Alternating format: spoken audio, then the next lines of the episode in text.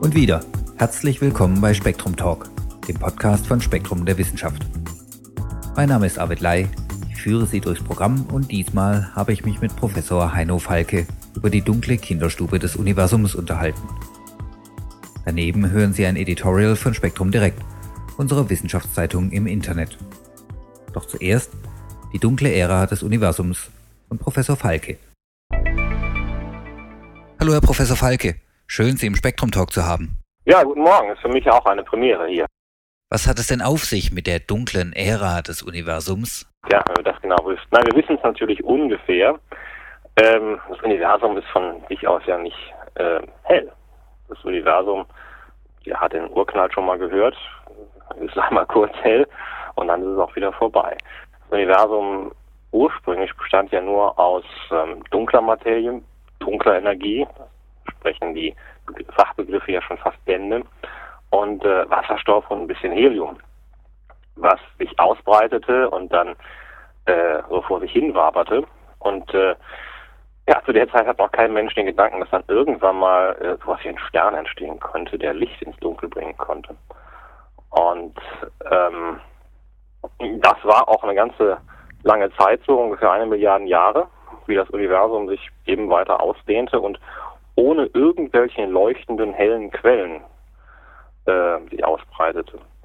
Und äh, erst ungefähr nach dieser einen Milliarden Jahre klumpte sich dann der Wasserstoff zusammen, unter dem Einfluss auch zum Teil der dunklen Materie, und fing an, Sterne zu bilden. Und in diesem Moment erst beginnt das Universum zu leuchten. In diesem Moment erst fingen Sterne an, da zu sein.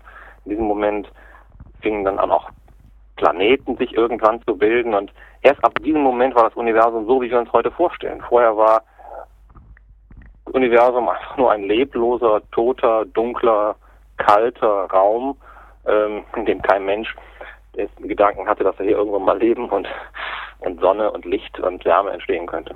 Und wie schauen Sie dann zurück in eine Zeit, aus der kein Licht strahlt?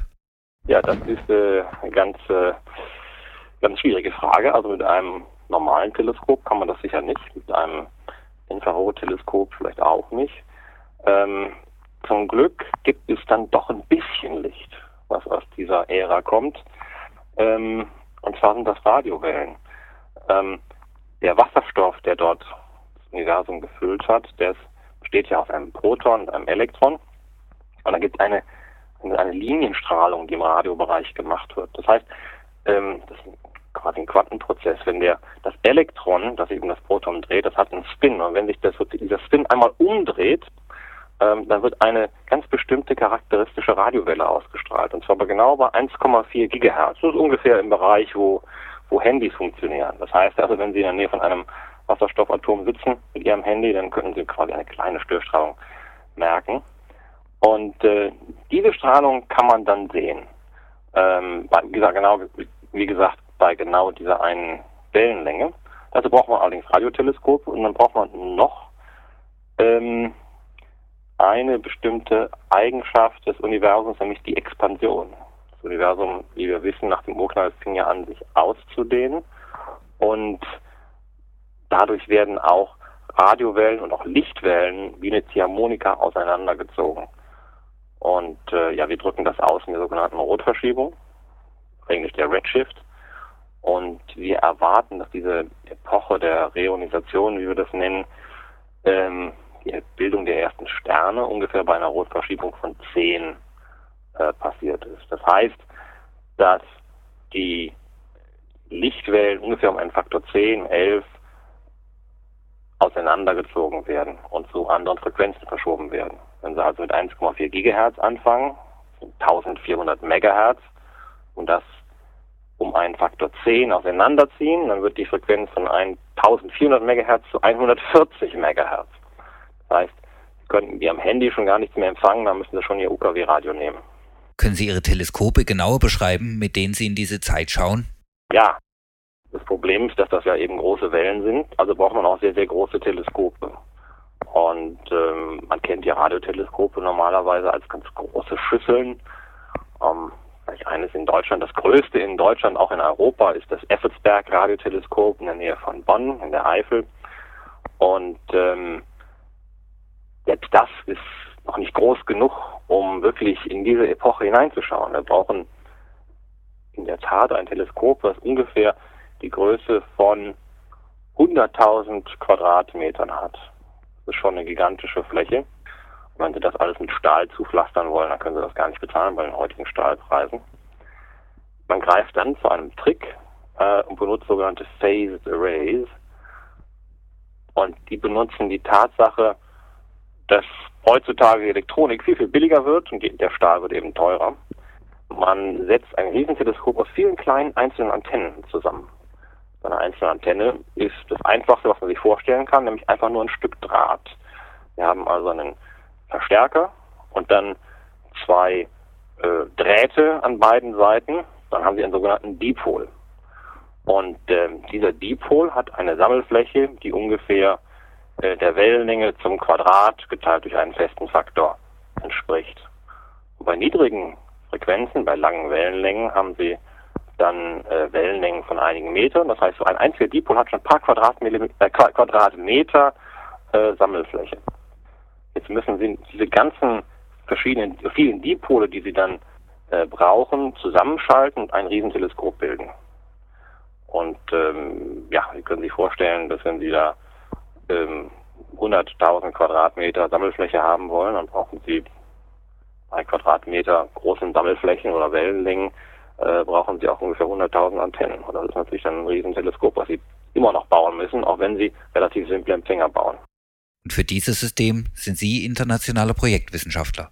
Ja, da gibt es natürlich mehrere Systeme, aber wir bauen im Moment das LOFA-Teleskop, was genau das als wissenschaftliche Zielrichtung hat. Das wird also im Nordosten äh, Hollands gebaut, ziemlich nah an der deutschen Grenze und äh, steht eben gerade in diesem Bereich der für die Re Regeneration von aus über 100.000 einzelnen Dipolen, die zusammengeschaltet werden und ähm, die übrigens dann auch äh, digital erfasst werden. Jede einzelne Antenne wird also digital äh, aufgenommen und dann werden die Daten an einen Supercomputer weitergeleitet. Wir haben da einen Blue Gene Supercomputer in, in Groningen, der ist von IBM. Das war, als wir den gekriegt haben, einer der der schnellste Supercomputer Europas. Hat dann nur zwei Wochen gedauert. Dann haben sie in Barcelona einen gehabt, der war nur wieder ein Prozent schneller, aber auch nur, weil sie ganz schnell ihre noch ein paar Computer dazugestellt haben, sonst wäre eigentlich nicht schneller gewesen. Und ähm, der verarbeitet dann aus all diesen Signalen ähm, ein, eine Radiokarte. Das Tolle an diesem System ist, ähm, dass Sie, wenn Sie nach Holland fahren werden und schauen sich ähm, den Kern des Teleskops an, wenn Sie keine beweglichen Teile sehen. Weil alle, ähm, all das Verarbeiten der Bilder, das Hinschauen in verschiedene Richtungen passiert allein im Computer. Und ähm, wir sind im Moment dabei, das Teleskop weiter auszubreiten. Das wird, es hat zwar seinen Kern im ja, holländischen äh, Flachland, na gut, Holland ist alles Flachland, aber sozusagen in einer sehr äh, entlegenen Gegend in Holland, die nicht sehr besiedelt ist, damit wir nicht wieder Störstrahlung haben. Ähm, und das Teleskop wird dann einfach wachsen, größer werden und sich auch über ganz Europa ausdehnen. Es wird also dann, da zwar einen holländischen Kern, wird dann ein europäisches Teleskop werden. Die ersten zwei Stationen sind gerade auf dem Weg nach Deutschland und werden dann auch in Bonn und in der Nähe von München aufgebaut werden, sodass wir aus äh, ja, allen verschiedenen Richtungen mit sehr hoher Genauigkeit in den Himmel schauen können. Gibt es denn auch alternative Systeme? Also richtig alternative Systeme, die jetzt grundsätzlich anders laufen, gibt es nicht. Ähm, zumindest hat hier noch keiner irgendwas äh, fundamental anderes vorgeschlagen. Äh, aber es gibt natürlich ähm, Konkurrenz, die es auf der Welt gibt. Äh, die Chinesen haben mal angefangen, äh, sowas ähnliches zu bauen. Ähm, da hört man im Moment aber nicht mehr allzu viel von. Dann gibt es äh, eine Konkurrenz aus, aus Amerika, MIT, und äh, zusammen mit Australiern in Australien ein solches Teleskop bauen. Ähm, die haben aber vergleichsweise deutlich weniger von diesen Antennen, ähm, einige tausend, wo wir hunderttausend haben. Ähm, und dann soll im New Mexico im Südwesten der Vereinigten Staaten auch noch was gebaut werden, aber das dauert äh, auch noch ein paar Jahre länger. Also da haben wir im Moment, glaube ich, schon mit Abstand das, das größte Teleskop, was wir aufbauen.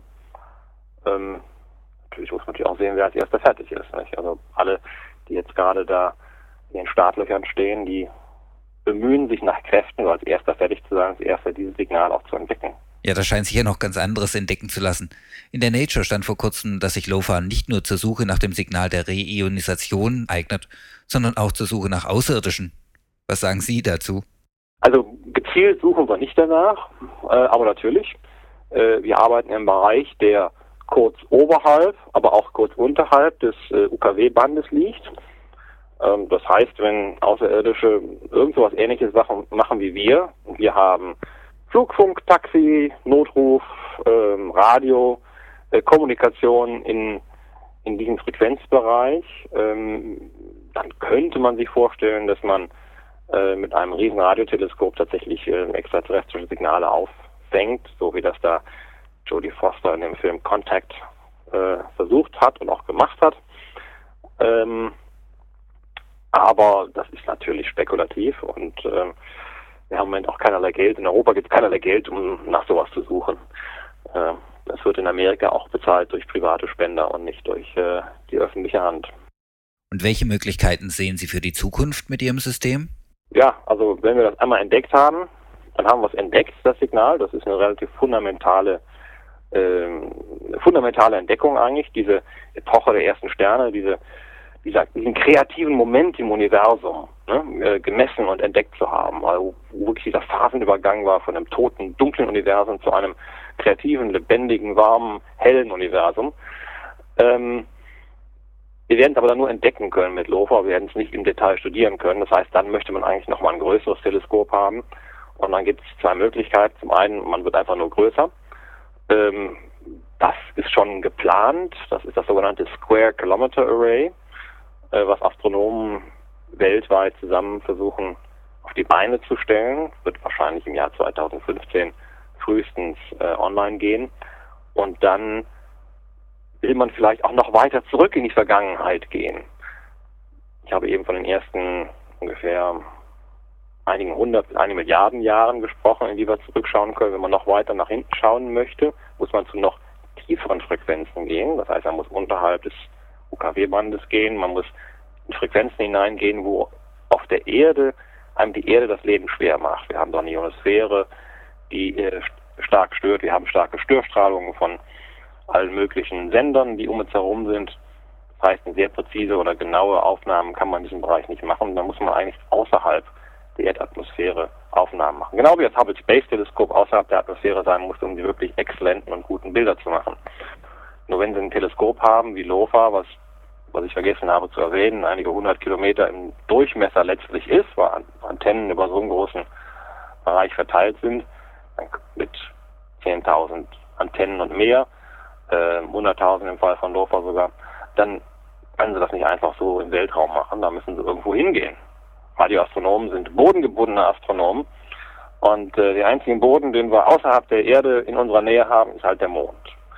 Und das wird tatsächlich im Moment äh, überlegt ob, wenn man, wie das geplant ist im Moment von Amerikanern und auch Europäern, in den nächsten, im nächsten Jahrzehnt wieder zurück zum Mond fliegt, ob dann nicht die Roboter oder Astronauten, wer immer dort fliegt, nicht ein paar von unseren Antennen mitnehmen können, um dort oben ein erstmal kleines, aber doch feines Radioteleskop aufzubauen, das dann beobachtet in einem Wellenlängenbereich, den bisher noch keiner genau studiert hat. Nicht? Weil bei ganz niedrigen Frequenzen mit denen wir dann arbeiten würden, einfach aufgrund der Ionosphäre und aufgrund der Gegebenheiten auf der Erde noch kein Mensch irgendwas machen konnte und es auch noch kein einziges Satellitenprojekt gegeben hat, äh, wo das gemacht worden ist. Also vielleicht ähm, wächst LOFA irgendwann zum Square Kilometer Array und vielleicht haben wir irgendwann das große Glück, LOFA vom Mond aus machen zu können. Das wäre natürlich extrem aufregend, äh, wenn Europa sein erstes Mondteleskop hätte. Wow, das hört sich spannend an. Wir drücken Ihnen kräftig die Daumen. Herr Falke, vielen Dank für das Gespräch. Ja, hat mir auch Spaß gemacht.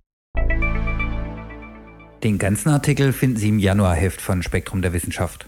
Und nun kommentiert Spektrum direkt Chefredakteur Richard Zinken, verschnupft, aber am Telefon, die Stürme in den Seiten des Internets.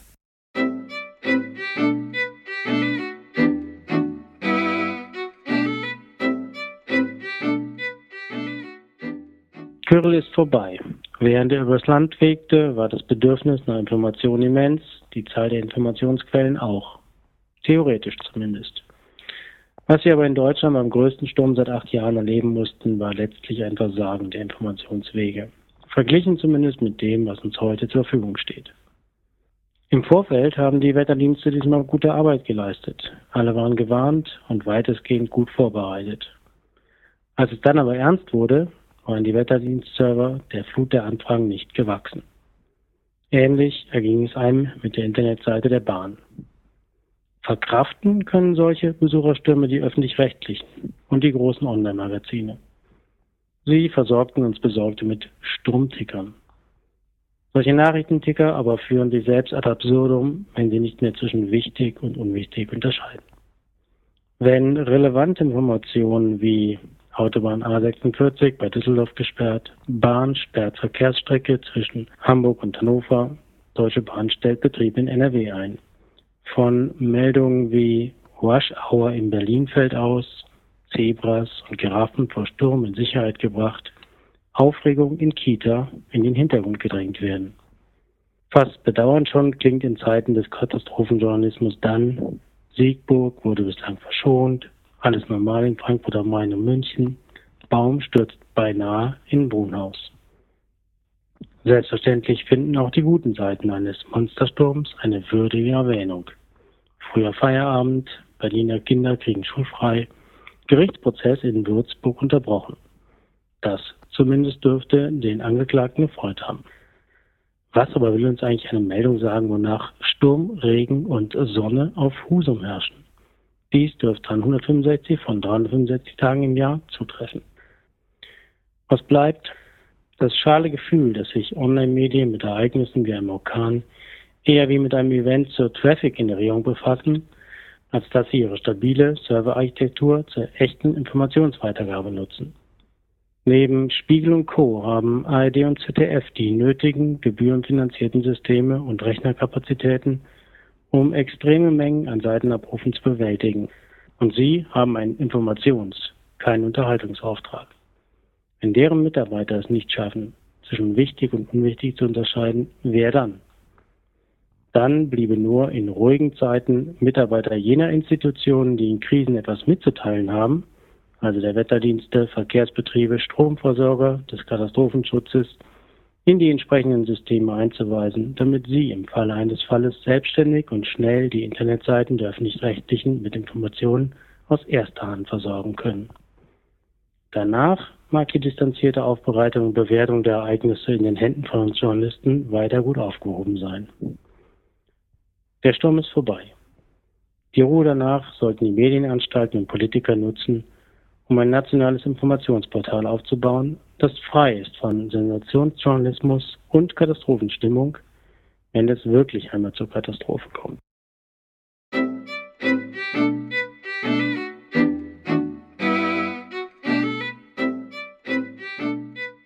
Soweit zur Episode 18 von Spektrum Talk.